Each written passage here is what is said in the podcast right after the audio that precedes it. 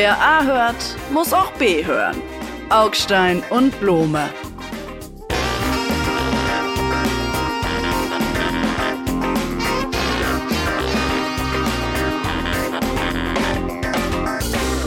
Blome, alter Landsmann, herzlich willkommen zu unserem Podcast. Hier, pass auf, ich habe einen für Sie. Wir sind hier, ihr steht im Stau, ich bin Bauer, ich suche eine Frau. Ich bin Bauer und ganz schön blau. Nein, pass auf, ich habe noch einen. Bauer, bleib bei deiner Ehre, so wie Robert auf der Fähre.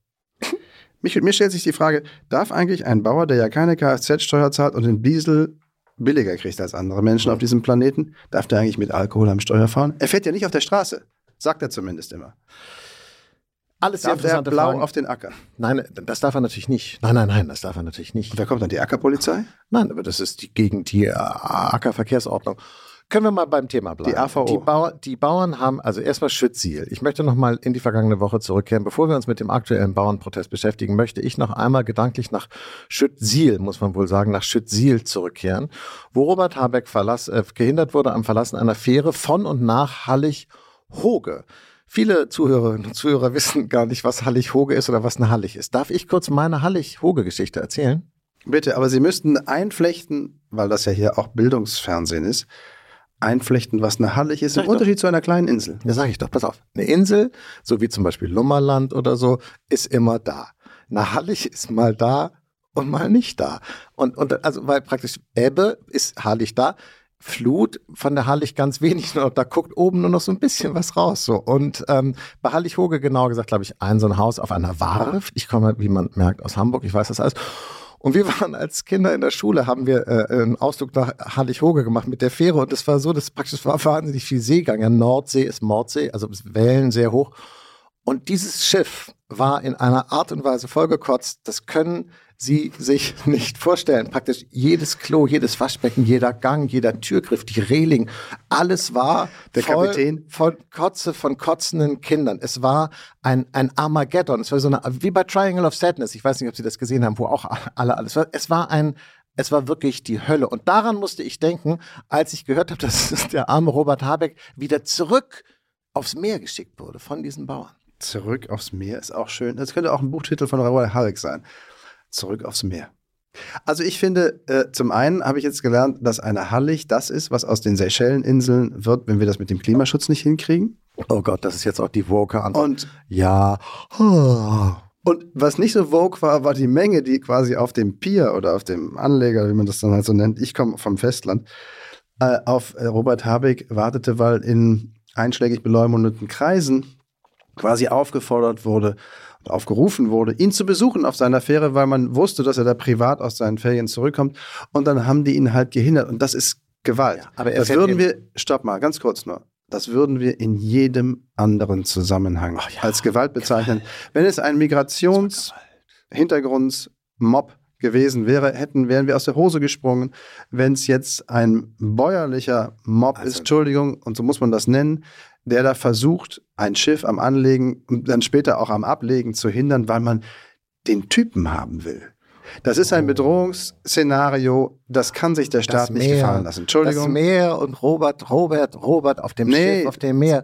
Und ein Schiff mit acht Segeln und 50 Kanonen. Sie machen sich zu leicht, Augstein. Das, Nein, da, aber da, da bin ich nicht bereit, darüber Witze zu machen. Gewalt, Gewalt, Gewalt. Pass auf, also diese Diskussion, ja, wenn ich jemanden hindere, physisch irgendwie sich von einem Punkt auf den anderen zuzubewegen, übe ich dann Gewalt aus, ja oder nein? Sie wissen, dass dieses Thema in der bundesdeutschen Geschichte schon höchstrichterlich entschieden wurde, seinerseits Zeit in Mutlangen müssen viele Leute vielleicht googeln, als es um die Blockade von äh, Raketentransporten ging. Und da haben nämlich natürlich zuerst die Springerpresse und auch äh, willfährige Juristen gesagt, das ist Gewalt, weil psychisch wurden die Lastwagenfahrer unter Druck gesetzt, weil sie konnten ja nicht weiterfahren, da waren ja Demonstranten, deshalb hat man ihnen Gewalt angetan.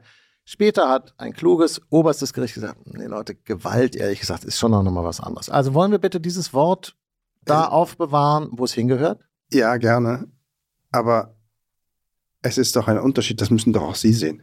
Ob sich jemand am Boden festklebt, um etwas zu blockieren, ob jemand sich in den Schneidersitz vor ein Tor setzt, um die Zufahrt durch dieses Tor zu blockieren, oder ob da eine Menge ist, die durch einen Polizeikordon durch will, um auf ein Schiff zu kommen, wo sie den Typen vermuten, beziehungsweise von ihm wissen, der für ihr vermeintliches Unglück nun zuständig sei und schuld daran sei. Und das ist ein Unterschied. Plötzlich hat der Kollege Blome ganz viel Sympathie und Verständnis für die Klimakleber. Nein, habe ich nicht. Zuhörer, nee, die er letzten, nein, nein, von den nein, letzten Wochen und Monaten hier noch oh. äh, verdammt hat und gesagt hat, diese nichtsnutzigen ich, Jugendlichen mit den langen Haaren. Früher hätten wir gewusst, was wir mit denen machen. Heute kleben die sich auf der Straße fest und so. Geht doch rüber. Nein, ich habe kein Verständnis für die Klimakleber oder für die aller, aller, allermeisten ihrer Aktionen nicht. Und genauso wenig Verständnis habe ich für diese Aktion an der Fähre. Und was mich, mich jetzt persönlich ankotzt, unabhängig von einer Fahrt auf die Herrlich-Hoge, ist der Umstand, mit wie viel zweierlei Maß hier gemessen werden. Und zwar rechts von der Mitte wie links von der Mitte. Aber ich fand schon die Klimakleber äh, äh, auf der richtigen Seite der Geschichte und ehrlich gesagt diese Bauern auch. Ich bin komplett konsistent zu mir und ich finde es wahnsinnig oh. spannend. Pass auf, ich finde es extrem irre, dass gerade die Grünen sagen immer, wir wollen eine lebendige Protestkultur äh, in Deutschland. Das ist ja gerade die Demokratie, die wir in der Ukraine verteidigen und in Israel und gegen Trump und gegen Putin und alle und so. Die Demokratie. Aber wenn dann einer mal wirklich wohin geht und sagt, ey Leute, ich habe hier ein echtes Problem und das möchte ich hier mal klären und ich möchte mich hier auf der Straße festleben, ich will hier mal den Politiker daran hindern, die Fähre nach Hallighoge zu verlassen, dann wittern alle schon den Weltuntergang. Und das finde ich so ein bisschen, da sage ich nur, ihr seid so komische, so Schneeflockendemokraten, Snowflake Democrats, wie man auf Neudeutsch sagt. Schneeflockendemokraten ist schön. Lustig ist auch, dass Sie sagen, diese Branche hat ein echtes Problem. Und da fängt es doch an, interessant zu werden. Branche? Naja, die also. Landwirtschaft als Branche, als Unternehmer. Oh, Unternehmer. Da war was mit Risiko. Ich habe es vergessen. Aber irgendwas war mit Risiko. Man kann nicht ganz sicher sein, ob man in einem Jahr noch so viel Kohle macht wie im vergangenen Jahr, mehr oder weniger. Und wenn man mit dem Wetter arbeiten muss, ist das nochmal schwierig. Denn was sagt der Bauer? Wenn der Hahne kräht auf dem Mist, Ändert sich das Wetter oder es bleibt, wie es ist? Fällt der Fahrer in den Mist, dachte ich. Nein. Also. Und diese Branche, tut mir leid, hat ökonomisch sicherlich Probleme, aber gewiss nicht größere als andere Branchen.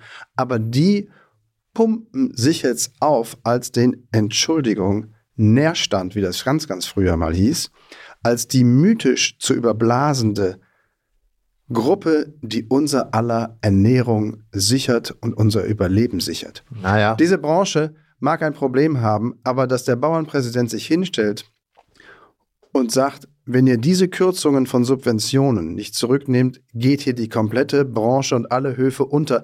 Das ist so ein Quatsch, dass es, es mich nur, ärgert. Es ist doch nur, es ist doch kurios. Sie haben jetzt einen grünen Landwirtschaftsminister und die Grünen sind ja eine Partei, die irgendwie das besondere Verhältnis zur Natur quasi äh, äh in ihren äh, parteiprogrammatischen Genen äh, eigentlich drin haben sollten. Und trotzdem tun die Grünen sich ganz, ganz, ganz, ganz schwer damit, einen Kurswechsel in der Landwirtschaftspolitik einzuläuten, der eigentlich dringend notwendig wäre. Denn ab den 80er, 90er Jahren wurde natürlich die deutsche Landwirtschaft neoliberal umgebaut auf große Betriebe, Effizienz, also weg von Naturschutz, weg von Tierschutz, weg von äh, beste Lebensmittelqualität und hin zu Effizienz, Profit und so weiter. Und irgendwie widersprechen sich diese ganzen Ziele. Und das Interessante ist doch, dass Sie es an der Landwirtschaft, können Sie es besonders sehen. Diesen Zielkonflikt haben wir ja überall. Einerseits soll alles effizient und immer billig sein. Andererseits soll es aber heute auch irgendwie total gerecht und soft und grün und ökig und so sein. Und das geht halt nicht zusammen. Und bei den Landwirten bricht es auf. Und ehrlich gesagt schaffen auch die Grünen es nicht, den Landwirten da das Gewicht von den Schultern zu nehmen. Also erstens möchte ich gerne mit dem Irrtum aufräumen, dass ein großer Hof automatisch ein dreckiger Hof sein muss. Und das nur in der Idylle des kleinen, knorrigen Landmannes, der hinter seinem Pferd den Flug durch den Acker zieht ökologische Landwirtschaft zu betreiben sei. Quatsch. Sie brauchen ökonomische Größe, um ökologisch gut wirtschaften zu können. Das wird Ihnen übrigens jeder Bauer zugeben. Dann unterfallen diese Bauern natürlich einem Wust von Bürokratie, der sie in den Wahnsinn treibt. Es ist ganz tief geregelt, und zwar in 16 Jahren Merkel, genauso wie in den paar Jahren jetzt unter einem grünen äh, Landwirtschaftsminister. Aber vor allen Dingen ist es natürlich eine Folge von Subventionen, die aus x verschiedenen Töpfen auf diese Branche niedergehen, damit sie Dinge tut, die sonst nicht bezahlt werden. Ah, nämlich zum Beispiel die Landschaft zu pflegen. Ja, nein, einer ich habe nichts gegen die Subventionen. Naja, man kann sich über, Moment, den möchte ich gerne zu Ende sagen. Ich habe nichts gegen die Subvention. Über einzelne Höhen kann man sich immer unterhalten. Aber im Kern kriegen die Bauern neben ihrem erwirtschafteten Profit ein kleines Gehalt vom Staat, vom Steuerzahler dafür, dass sie etwas mit der Landschaft tun, von dem wir alle wollen, dass sie es mit der Landschaft tun, sich sich nämlich doch. zu erhalten. Aber das hat halt was mit Bürokratie Nein, ja, auch zu ja, tun. aber Man kann sich nicht über Subventionen freuen und über Bürokratie, die einhergeht, damit ärgern. Waren Sie schon mal in Mecklenburg-Vorpommern? Ja, Ja, klar. Waren Sie schon mal in Bayern? Ja. So, ist Ihnen bei der Fahrt auf der Autobahn durch Mecklenburg und auf der, bei der Fahrt durch Bayern etwas aufgefallen, vielleicht an den Landschaften um sich herum? Denn in Mecklenburg, um die Pointe vorwegzunehmen, haben keine Sie Berge? die vollkommen richtig und daran ist die DDR schuld. Da können Sie mal sehen, wohin der Sozialismus uns geführt hat. In Mecklenburg sind die Flächen so weit wie der Horizont, weil es sozusagen die großflächigen LPG-Einheiten immer noch Das sind. war es Während vor dem in Krieg Bayern, übrigens auch schon so. während sie in Bayern den kleinen Hof haben und übrigens auch in Schleswig-Holstein der Knick dazwischen, ja praktisch äh, äh, äh, die Blumen, äh, äh, bewachsenen Bienen, umflogenen, bla bla bla bla bla. Natur, um es mit einem Wort zu sagen. Das heißt, Sie sagen einerseits, die sollen groß und effizient sein, das sind dann aber die großen Flächen, das ist dann sozusagen die Monokultur, wie man sie in Amerika hat, bei den Maisfeldern. Das ist genau das Gegenteil von Natur. Und andererseits sollen die aber die Landschaftspflege machen. Das ist aber gar keine Landschaft mehr. Herr Blume, das ist gar keine Landschaft mehr. So ein Feld äh, wie in Mecklenburg, ehrlich gesagt, das Sie ist einfach meinen- nur noch Sie meinen diese, Fläche, keine diese Landschaft. ostdeutschen Teufelsbauern haben aus einer hügeligen, von Bächen durchzogenen, ähm, Nein. gebirgigen Landschaft, Aber was die Sie wollen- Mecklenburg-Vorpommern Nein. vorher war, Nein. ein flaches Land gemacht, damit aber, sie größere nein, Schläge aber haben. Sie wollen, dass die gesamte deutsche Landwirtschaft am Ende so aussieht Nein. wie in Mecklenburg-Vorpommern. Das geht Und doch da kann gar ich nur nicht. sagen, bloß nicht. Nein, das geht nicht. Aber Landwirtschaft kann auch auf großen Flächen mit der Landschaft schonungsvoll beziehungsweise Es ist toll. nachhaltig umgehen. Was sind Sie? Sind Sie, was ist, sind Sie Hobbybauer oder, oder was ist mit Ihnen los? Ich kenn wo, mich wo, zu- haben Sie Ihre Gummistiefel irgendwie ich kenne mich zur Abwechslung halt ein bisschen aus an dem Thema, also zur Abwechslung zu Ihnen. Und warum? Woher kommt das? Bei Ihnen persönlich, fam- familiär? Weil ich, weil ich vor oh, Ja. über 30 Jahren Mal beim Praktikum. Tagesspiegel als? Redakteur in der Wirtschaft angefangen habe und keiner wollte Landwirtschaft machen. Darum musste der, der immer, der als letzter kam, musste die Landwirtschaft machen. Also der Neue. Und da war ich der Neue. Und Sie meinen, der ich, Tagesspiegel in Berlin hatte mal einen Landwirtschaftsredakteur und das Ja. waren Sie? Okay, gut, ja, das ist natürlich, liebe Hörerinnen und Hörer, ein absoluter Ausweis für. Äh, und das ist naja, 30 vielleicht Jahre kommen wir, jetzt noch mal, kommen wir jetzt nochmal zurück zum eigentlichen, echten, wie Sie sagen, Problem der Bauern. Wenn man es nur ökonomisch betrachtet, und wir können gleich noch weiten, geht es beim Streichen eines Teiles ihrer Vergünstigung, ähm, was die Dieselsteuer angeht, darum, ungefähr zwei bis drei Prozent ihres letztjährigen und vorletztjährigen Gewinnes damit de facto zu streichen oder ungefähr fünf Prozent aller Beihilfen, die sie sonst bekommen, nämlich insgesamt bekommen sie neun Milliarden Euro pro Jahr. Sie und wie ich finde, noch einmal, wir können gerne sagen, zu Recht, aber wenn ein ganz kleines bisschen in diesem einstelligen Pipi-Prozentbereich, Entschuldigung, gekürzt wird, können Sie, dann steht der Protest, der sich daran entzündet hat, in keinem Verhältnis mehr zu den Leiden, die diese Branche jetzt ertragen muss. Im Vergleich zu anderen, ähm, wie soll man sagen, Schwierigkeiten und Problemen, in die sich andere Branchen gestürzt sehen, durch die hohen Strompreise, durch äh, eine Veränderung der Energieversorgung in Deutschland, durch die, überhaupt die ganze Transformation in Richtung nachhaltiges Wirtschaften beziehungsweise Energiewende. Sie meinen, Dagegen sind die Bauern wirklich, die sollen sich mal nicht so haben. Entschuldigung. äh, wissen Sie eigentlich, wie viele Höfe wir in den 80er Jahren in Deutschland hatten? Das waren 1,6 Millionen Höfe und äh, 2019 waren es noch 275.000. Also so viel irgendwie zu dem äh, Strukturwandel, den Sie so begrüßen, äh, äh, der Bauern und ihre 9 Milliarden irgendwie.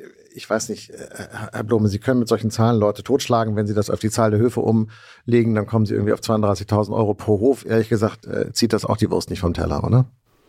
Manchem sein Ganzes, würde ich sagen. Wenn Sie auf die Straße gehen und sagen, Ihr könnt 32.000 Euro haben. Ja, es ist halt Quatsch. Ihre Zahl stimmt halt nicht, denn die, in Wahrheit ist es so, dass bei den, bei den Bauern inzwischen 40 bis 50 Prozent der gesamten Wirtschaftsleistung über die Subventionen äh, erbracht werden, weil es anders nicht geht. Was mir hier fehlt, das fehlt mir auch in unserem Gespräch, das fehlt mir sozusagen auch in der öffentlichen Debatte, ist die Frage, was wollen wir eigentlich von diesen Bauern? Was sollen die? Sollen die Lebensmittelautarkie für Deutschland sichern, falls äh, äh, die Ukraine ausfällt als Weizenlieferant oder keine Ahnung? Also wollen wir Lebensmittelautark sein in der Grundversorgung? Ist das eigentlich ein Ziel sozusagen für uns? Was erwarten wir in der Landschaftspflege? Was erwarten wir beim äh, CO2-Ausstoß? Aber das Was erwarten wir beim Tierschutz? Was Ja. erwarten wir von den Bauern? Und ganz kurz, nein, mich ärgert das deshalb, weil ich habe mich da jetzt ein bisschen eingelesen. Anders als Sie habe ich mich nicht vor 30 Jahren für den Tagesspiegel als Fachredakteur damit beschäftigt, sondern komme jetzt sozusagen neu zu dem Thema und lese die heutige Situation. Was die Bauern gerne hätten, ist so eine Art, ist nicht nur Respekt, wichtiges Thema, reden wir gleich noch drüber, sondern auch so Planungssicherheit. Dass nicht alle vier Jahre äh, sich irgendwelche ökologischen, äh, äh, landschaftsplanerischen und sonstigen Regeln ändern, technologischen Regeln dauernd ändern, sondern dass sie wissen, wir investieren jetzt hier 250.000 Euro in irgendeinem komischen Tracker, äh, Trecker oder 500.000 Euro was weiß ich, die sind irrsinnig teuer, diese Dinger, die hier in Berlin überall rumstehen. Wir wüssten dann auch gerne, dass die, wir den die nächsten zehn Jahre auch noch benutzen dürfen, zum Beispiel. Das fände ich ein völlig berechtigtes Anliegen. Also gerade fällt mir jetzt nur bei 10 Jahresfrist ein, ist zum Beispiel die Erlaubnis, Glyphosat zu verspritzen als Unkrautvernichtungsmittel, was ich total begrüße, damit wir uns richtig verstehen, nochmal um 10 Jahre verlängert worden. Hat übrigens die Ampel massiv mitbewirkt in Brüssel, wo es auch genügend Länder gab, die keine Landwirtschaft oder nur sehr wenig haben, die sagten, weg mit dem Zeug, das ist giftig hat die Bundesregierung für gesorgt. Ist ihr nicht so richtig gedankt worden von den Bauern, ist aber essentiell für die Bauern. Also, ähm, ich verstehe das mit der Planungssicherheit, wobei in einer Branche, die vom Wetter abhängt, mit Planungssicherheit zu argumentieren, ist immer so eine Sache. Ist halt so. Darum schwanken, darum machen Sie die Stalltür zu. Keine Tiere im Studio. Ich habe von Anfang an gesagt, keine Tiere im Studio. Ich habe übrigens Hühner zu Hause. Die hat der Fuchs geholt, die sind doch schon längst tot. Und Sie haben es Ihren Kindern noch nicht gesagt. Äh, wie meine Kinder leben doch im Stall. Nein, egal. Also folgendes. Respekt. Ich war gerade bei dem Thema Respekt, Herr Blome. Ich glaube, dass wir natürlich hier ein, ein um es jetzt mal im- Soziologendeutsch zu sagen, wir haben hier ein, ein Peripherie-Zentrum-Problem, ja. Städtisches äh, äh, Leben, städtische Politik, städtisch geprägte Medien haben eine, ein, ein Unverständnis gegenüber diesen Leuten vom Land. Und wenn die dann kommen, und deshalb nochmal Schütziel, dann ist das Einzige, was uns oder was Leuten wie Ihnen dann einfällt, ist sagen, das, das, die sind bestimmt AfD. Weil die sind ja ganz anders als wir, die sehen ganz anders aus, die reden ganz anders und die wollen komische Sachen, die wir doch hier schon längst in unserer großen urbanen Vernunft geklärt haben. Also müssen sie gerade zur AfD sein, weil außer AfD gibt es nämlich nichts anderes. Lassen Sie mehr. mal zwei Dinge auseinanderhalten. Die Frage nach dem Respekt und dann die Frage, was wird daraus, wenn man ihn nicht zollt, muss man dann AfD wählen. Das sind, wie ich finde, zwei unterschiedliche Punkte und wir können die gerne nacheinander machen. Und ja, ich glaube auch, es ist ein Stadt-Land-Problem. Es gibt eine großstädtisch insbesondere milieuhafte Verachtung für das bäuerliche Leben, für das flache Land. Da wird jeder junge Kerl, der gerne Bauer werden möchte und in der Landwirtschaft arbeiten möchte, mit dem Boden arbeiten möchte, mit den Gezeiten, wird als Dorftrampel verachtet, auch wenn man es vielleicht gar nicht ausspricht, aber das schwitzt der Großstädter, viele Großstädter, insbesondere auch, tut mir leid, linksgrünes Milieu, schwitzt das aus sich raus. Das sei ja körperliche Arbeit, das geht ja gar nicht mehr. 18. Jahrhundert. Da gebe ich Ihnen recht. Dagegen begehren die Bauern zu Recht auf, denn sie ziehen auch einen Teil des Karren. Und dass sie dafür für ihren Lebensstil, der auf dem flachen Land ist, wie er halt ist, soll jeder nach seiner Fasson selig werden, verachtet werden, finde ich auch degutant und echt gefährlich im Sinne von Zusammenhalt. Zusammenhalt bedrohend. Erster Punkt. Zweiter Punkt gebe ich Ihnen also beim ersten recht. Beim zweiten würde ich sagen, so wenig Respekt kann ich von niemandem gar nicht kriegen, dass ich danach AfD wähle. Tut mir leid. Äh, Ich habe ja gar nicht gesagt, dass sie alle AfD wählen. Ich sage, dass sozusagen die Medien, für die Sie ja hier sprechen, äh, Ihnen das sofort unterstellen. Das finde ich interessant. Das war damals genau, eigentlich ist es genau wie, nein, es ist eine Frage der, wie reagiere ich auf Protest? Und wir haben scheinbar sind wir alle total offen und demokratisch und finden Protest toll. Nur wenn er dann passiert, dann verdächtigen wir ihn sofort. Das war damals bei Corona genauso. Klar, die ganzen Leute, die gegen die Corona-Maßnahmen auf die Straße gegangen sind, das mussten alles wahnsinnige. Corona-Leugner und AfD-Wähler sein. So ist es hier jetzt auch.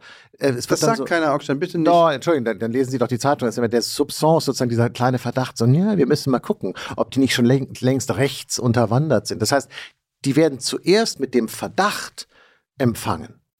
Nein, sie werden mit der Frage empfangen, die Sie selber auch gestellt haben, die Sie nur möglicherweise anders beantworten. Die Frage lautet, wow, wenn das ökonomische Problem, da sind wir uns ja eigentlich gar nicht so riesengroß ist, sei mal dahingestellt, aber der Protest so riesengroß ist, wo kommt er dann her? Nein, nein. Also was ist die Quelle des Protestes? Ihre Antwort war, da geht es ganz viel auch um Kulturkampf in Anführungsstrichen, da geht es um Respekt und das ist bestimmt auch ein Teil der Antwort.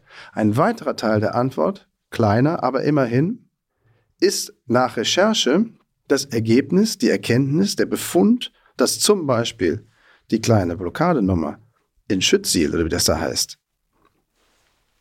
aus Milieus propagiert, groß gemacht worden ist, dazu aufgerufen worden ist, die gewiss nichts mit dem normalen bäuerlichen Leben und der normalen bäuerlichen politischen Auffassung zu tun haben, sondern weitaus weiter rechts stehen. Also es gibt die Versuche von der AfD auch, auf diesem Protest der Bauern Trittbrett zu fahren.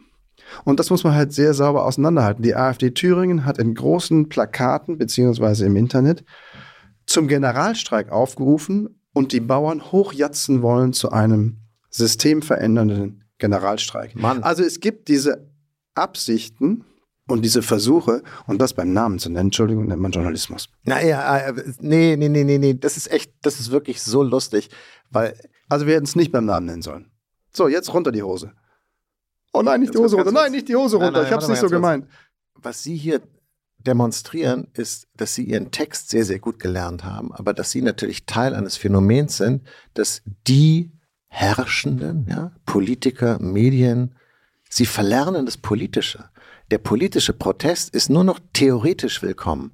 Praktisch wird er diskreditiert. Merken Sie das gar nicht? Das ist wirklich echt bemerkenswert. Das heißt, eigentlich ist es so, und es liegt ein bisschen daran, dass wir in Deutschland Vielleicht ist das wirklich, ja, der sind wir sozusagen schon bei der Weiterung des Themas. Ja, wir reden jetzt ja nicht nur stundenlang über diesen einen Bauernprotest in Schützil und die äh, äh, Traktoren hier am, am, am Brandenburger Tor und so, sondern wir reden ja über das, was es eigentlich bedeutet.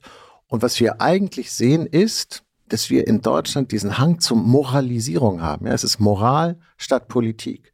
Wir gucken gar nicht irgendwie, was wollen die, worum geht es eigentlich, was bedeutet das, sondern wir fragen immer, wie finden wir die? Sind das die Guten oder sind das die Bösen? Eigentlich sind wir auf dem amerikanischen Weg. Wir teilen die Welt in Schwarz und Weiß und alle, die irgendwie anderer Meinung sind als wir, sind erstmal schlecht und böse. Und wir, das ist sozusagen unpolitisch. Sie, Moral statt Politik, das fasst es ganz gut zusammen. Ich glaube, der Befund ist nicht richtig. Ich nehme es ernst, was Sie sagen, aber ich glaube, der Befund ist nicht richtig.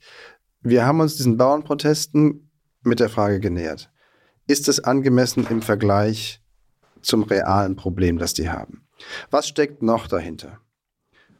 Mit dem Antwort meinetwegen auch so ein gewisses, wie gesagt, dagegenhalten jetzt endlich mal gegen diese städtische Herablassung. Ähm, ist es der Tropfen, der das Fass zum Überlaufen bringt, weil die einfach wirklich sauer auf die Ampel sind? Klammer auf.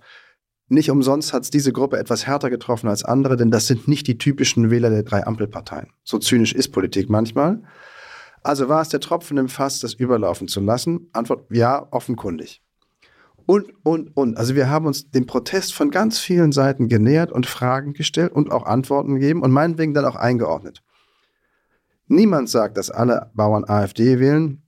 Wenn Sie noch einmal in die Geschichte zurückblicken, waren es bäuerliche katholische Milieus in Nordrhein-Westfalen und im Norden Deutschlands, die bis zuletzt nicht Nazi gewählt haben. Also das, glaube ich, auch die jüngsten Zahlen zeigen, dass bäuerliche Milieus eher unterdurchschnittlich AfD wählen als im Vergleich zu anderen Milieus. Also das hat niemand unterstellt und trotzdem ist der Befund auch richtig, dass die AfD darauf erkennbar Trittbrett fahren möchte. Und das muss man doch auch sagen können. Insofern habe ich gar nicht das Gefühl, wir haben das total moralisiert. Wir haben es, glaube ich, eher hyperrationalisiert und in einzelne kleine Stücke zerschnitten Entschuldigung, der, der Agrarminister Cem Özdemir hat gesagt, er wolle sich nicht von Umsturzfantasien erpressen lassen. Das klang so, als habe es mit der ARF zu tun und nicht äh, äh, mit so ein paar Bauern auf dem Trecker. Und, äh, und, und der Spiegel hat, hat geschrieben, in der kommenden Woche würde sich entscheiden, wie das Land und sein politisches System am Ende dieser Woche dastehen. Da will ich jetzt die einzelne Schlagzeile nicht verteidigen. Ich erinnere Sie daran aber, dass es vielleicht so ist, noch ein Bauernspruch, wie ich in den Wald hineinrufe, so schallt es heraus, vorausgesetzt er ist nicht abgeholzt. Der Bauernpräsident Herr Ruckwied hat vor Weihnachten, als die Demo begann, wenn man so will, in ein Mikro gebrüllt, hier vom Brandenburger Tor. Wenn diese Kürzungen nicht zurückgenommen werden, werde das Land Proteste erleben, wie es sie noch nie gegeben hat, wie das Land sie noch nie gesehen hat. Da hat jemand von 0 auf 100 den Volume hochgedreht. Und so getan, als ging es um alles oder nichts. Und das ist das Echo. Das halten das Sie die nicht mehr Geister, aus. die er ruft. Sie halten sozusagen diese Rhetorik schon gar nicht mehr aus. Sie halten auch Nee. schon politische Rhetorik nicht aus, die natürlich notwendigerweise hochdreht, die natürlich notwendigerweise sich bedient eines irgendwie pseudo-revolutionären Vokabulars. Das ertragen Sie gar nicht. Wenn jemand äh, sozusagen losgeht und sagt, ich mache Politik, um das Land zu verändern, dann schlottert Ihnen schon die Unterhose. Das ist doch die Wahrheit. Das geht so nicht, Herr Blume. Ich sage, das ist genau das, was ich meine. Wir verlernen die Politik, wir sind Schneeflocken, äh, wir haben Angst, wir fürchten die Veränderung und alles, was irgendwie anders ist, müssen wir mit dem Rubrum äh, bezeichnen. Sie als, als Liberal-Linker im Prinzip, das sind Sie ja in Wahrheit inzwischen genauso wie, wie ich eigentlich, da sagt man dann, das ist AfD und die Rechten von der anderen Seite, die sagen irgendwie, ihr seid irgendwie woke äh, äh, Ausländer und Schwulenfreunde. All das dient nur sozusagen dem, der, der Vertiefung einer Kluft, die nicht mehr im politischen Diskurs überwunden werden kann. Und das ist für mich das eigentliche Problem. Ich finde, linksliberal würde ich jetzt nicht auf mir sitzen lassen wollen, wirklich nicht. Mir geht es ums Augenmaß. Mir geht es um das Gefühl fürs Ganze. Und jeder soll seine Interessen vertreten und gerne auch ruppig und laut geschenkt. Aber ich lehne es ab, einem Machtrausch oder auch nur einem eingebildeten, einem Rausch von eingebildeter Macht beizuwohnen und das auch noch mit meinen Steuergeldern zu bezahlen. Sehen Sie, und diese Situation ist so verfahren, dass wir in der kuriosen Situation sind, dass vielleicht Sarah Wagenknecht die Lichtgestalt der deutschen Politik ist. Ja, nicht jetzt hier alles vorkotzen. Wir sind hier nicht auf der Fähre nach Hallig-Hoge. Also, es ist wirklich, das ist wirklich lustig, das hätte auch ich nicht erwartet, dass, wenn es rundherum dunkel und dämmerig wird, dann leuchtet selbst das kleinste Licht noch ganz hell. Und Sarah Wagenknecht ist ja gar nicht so ein kleines Licht. Jedenfalls hat sie jetzt ihre Partei äh, äh, gegründet, zieht jetzt voll durch. Und das Spannende fand ich, dass die FAZ, ich verrate, das ist meine Lieblingszeitung, ich halte sie für die beste Zeitung in Deutschland, die FAZ, in einem Kommentar von Jasper von Altenbockum, also ein tendenziell eher konservativer Kommentator, vergleichsweise nüchtern, neugierig, offen auf diese Parteigründung reagiert hat. Ganz anders, als ich es irgendwie erwartet hätte. Der nämlich sagt, weiß ich gar nicht, diese Partei nimmt programmatisch überall sich ein bisschen von der konservativen SPD, von der traditionsbewussten CDU, von der wirtschaftsfreundlichen FDP, vielleicht sogar von einer nationalistischen AfD und rührt sich eine neue Suppe zusammen. Und wie die dem Wähler am Schluss schmeckt, wissen wir jetzt noch gar nicht. Und die größte Herausforderung ist natürlich, kriegen die es organisatorisch hin? Klar, davon hängt das alles ab. Aber wenn sie es hinkriegen, haben sie gute Chancen, diese politische Landschaft wirklich zu beeinflussen, sagen wir mal immerhin. Also neugierig ist der richtige Ausdruck. Ich finde es ein spannendes Experiment, weil es nicht so einfach über einen Leisten zu schlagen ist. Es ist keine weitere linke Partei, es ist keine weitere rechte Partei, wenn man das so platt überhaupt sagen könnte, sondern in der Tat, die versuchen, das Nationale und das Soziale zusammenzubinden, ohne dass nationalsozialistisch rauskommt. Das würde ich Frau Wagenknecht ganz gewiss nicht unterstellen. Die Demoskopie sagt im Moment, hm, also ganz frische Zahlen, die wir bei RTL und NTV hatten, sagen im Moment, selbst in Ostdeutschland, bei den Landtagswahlen, für die Landtagswahlen, die anstehen, nicht messbar, so wenig. Aber darauf würde ich jetzt noch nichts Abschließendes geben. Weil Neulich waren es nur noch 20 Prozent. das waren Wahlabsichten. Könnten Sie sich vorstellen, dass? Und jetzt? Und jetzt lautet die Frage, wenn am Sonntag Landtagswahl wäre, würden Sie stimmen für? Und das ist schon eine unterschiedliche Frage. Das andere ist das, also eines ist das Potenzial, wenn man das denn unbedingt so nennen möchte, ähm, mögliche, können Sie sich vorstellen, ich weiß nicht was. Und das andere ist stumpf, würden Sie wählen, ja oder nein? Also wen würden Sie wählen? Und dann kommen halt Diese total, total wichtig und gut, dass es diese Art von Umfragen gibt. Naja, es ist schon ein Hinweis und Taktgeber, finde ich schon, zu sehen, ob die jetzt aus dem Stand das umsetzen, sowohl technisch als auch inhaltlich, was ihnen als Potenzial zuvor eingeräumt wurde. Antwort, auf den ersten Blick ist das nicht der Fall, aber das heißt noch lange nicht ganz ausdrücklich, dass das jetzt die nächsten sechs, acht, zwölf, 20 Wochen so bleibt. Was mir an der Frau Wagenknecht nicht gefällt, ist die hemmungslose Bereitschaft, dem Affen Zucker zu geben, Hauptsache es zahlt ein. Das ist bei dem Ukraine-Krieg und der, oh, wir holen uns einfach nur wieder billiges Gas von Russland und alles ist wie vorher. Ganz egal, ob der Herr Putin drauf sitzt oder nicht. Ganz kurz, ich glaube, da unterschätzen Sie, das ist kein Populismus, das meint sie wirklich. Ich glaube, wenn es eine ganz glasklare Mehrheit gäbe, die sagt, ach Quatsch, wir haben uns mit den höheren Energiepreisen abgefunden, was soll's, das kriegen wir schon hin, dann würde sie das nicht sagen. Bin ich fest von überzeugt. Weil dann würde es nicht einzahlen. Weiß ich nicht. Ich glaube, es entspricht nicht ihrer politischen Haltung und ihrer, auch nicht ihrer Einschätzung der russischen Motive. Ich glaube, sie würde sicherlich ablehnen, dass Russland ein neoimperialistisches Land ist. Sie würde sicherlich der, der These anhängen, Russland sichert dort sozusagen sein Glacis, also eher so eine 19. Jahrhundert äh, Idee von Absicherung und nicht so sehr von, von, von Ausdehnung. Und außerdem würde sie sicherlich die Interessen der wirtschaftlich eher schwachen Ostdeutschen vertreten, denen die Energiepreise gar nicht billig genug sein können. Also, aber das ist jetzt nur mal so als Interjektion.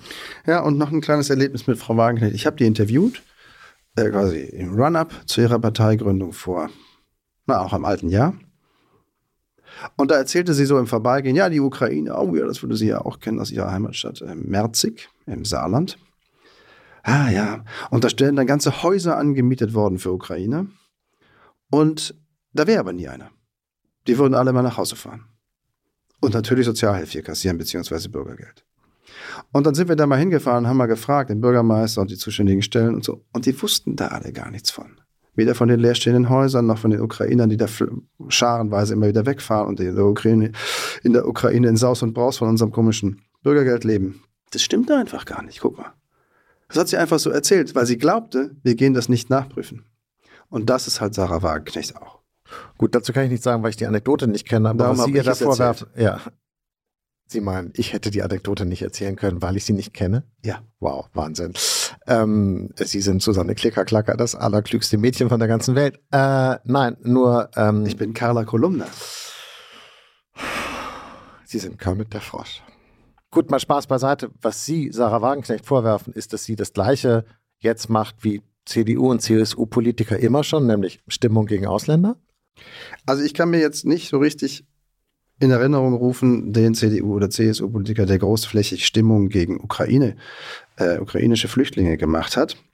Und trotzdem ist es natürlich interessant, der Frage nachzugehen, ob es klug war, ukrainischen Flüchtlingen gleich sofort vom ersten Tag an Bürgergeld zu gewähren. Das ist aber eine andere Debatte.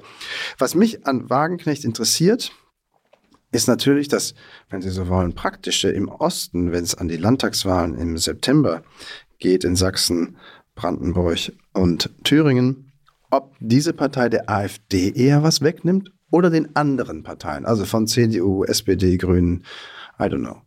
Was glauben Sie? Ich glaube, wenn es dieser Partei gelingt, sich überhaupt so schnell organisatorisch so gut aufzustellen, das ist echt ein großes Wenn. Ja, das ist jetzt keine Kleinigkeit. Ja, also daran kann es ganz stark scheitern. Und es ihr dann gelingt, von allen Parteien Wähler abzuziehen, dann zeigt das, dass ihre Erfolgsaussichten für die Zukunft sehr, sehr gut sind. Denn das wäre eigentlich, und natürlich aus dem großen Reservoir der Nichtwähler, das darf man auch nicht vergessen, das ist eigentlich äh, das Interessante. Wenn sie es nur äh, in einem politischen Lager äh, äh, äh, wildert, dann kann es ja sozusagen rein rechnerisch nichts bringen, dann ist ja Nullsummenspiel. Eigentlich müsste die Partei, um gute Aussichten für die Zukunft zu haben, überall dazu gewinnen und ich traue ihr das inhaltlich und programmatisch auch zu. Das ist ja das Spannende daran. Aber wie gesagt, ganz kurz, ich will mir, nicht, dass Sie mich hier missverstehen, ich will auch so nicht zitiert werden. Ich bin sehr skeptisch, dass das funktioniert, aber nicht aus inhaltlichen Gründen, sondern aus organisatorischen. Habe ich verstanden. Und wenn es so kommt, wie Sie beschreiben, also die kommen in die Landtage, dann wird doch das Allerspannendste werden, ob die mit der AfD koalieren. Und zugleich, ob die CDU, Klammer auf, so blöd, Klammer zu, ist mit der Wagenknecht-Partei auch von Anfang an prinzipiell überhaupt gar nichts zu tun haben zu wollen. Ja, das wäre natürlich lustig, weil dann hätte, sagt die CDU, wir haben mit der AfD nichts zu tun und mit der Wagenknecht-Partei haben wir auch nichts zu tun und wir wollen überhaupt nur noch mit Und dann wird So, es das, lächerlich. darum sage ich ja, dass, also darüber sollte sich die CDU Ja. früh, frühzeitig viele Ja. Gedanken machen und ich glaube, so einfach Aber- zu sagen, dann mit denen auch nicht, sollte sie sich nicht machen. Aber Also ganz kurz, eine aber Sache ist Glauben Sie, dass die, dass die Wagenknecht-Partei mit der AfD koalieren würde? Denn dann hätten die wirklich eine Mehrheit. Weiß ich nicht. Kann ich, weil, Sie fragen mich das ehrlich, ich antworte ehrlich, keine Ahnung. Ich glaube, ein wichtiger Punkt wird sein, kandidiert Sarah Wagenknecht selbst.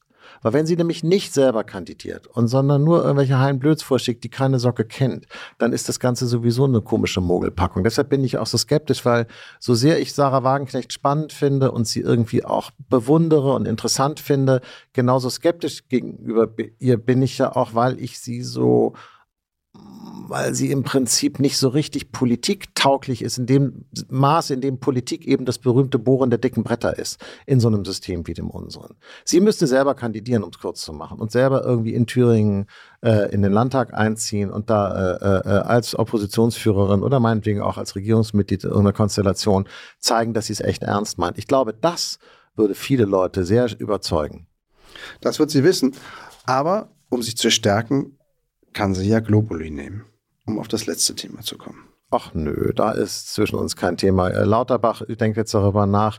Homöopathie, ja, können Sie äh, äh, schön äh, aussprechen üben, äh, rauszunehmen aus dem äh, Katalog der, der Versicherungsleistung. Da frage ich mich, dass Sie da überhaupt noch drin sind, ist ein Riesenskandal.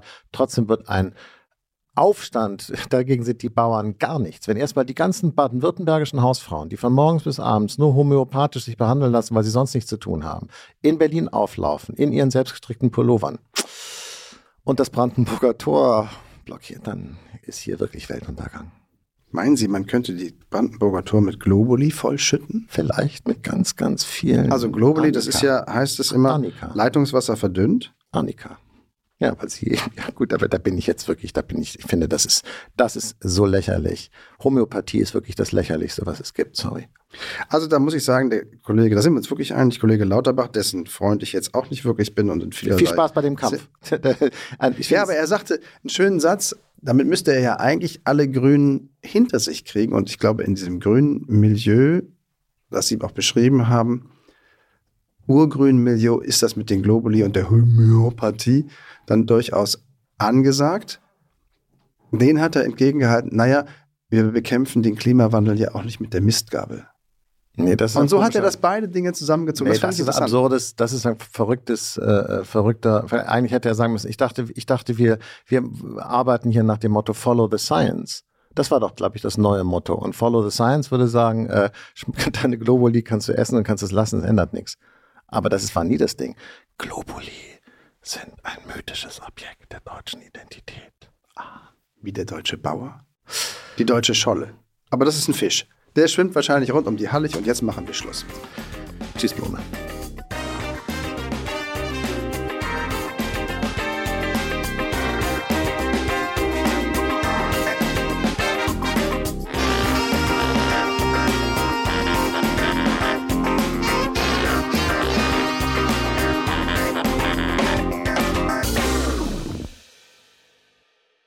Dieser Podcast ist eine Produktion der Audio Alliance.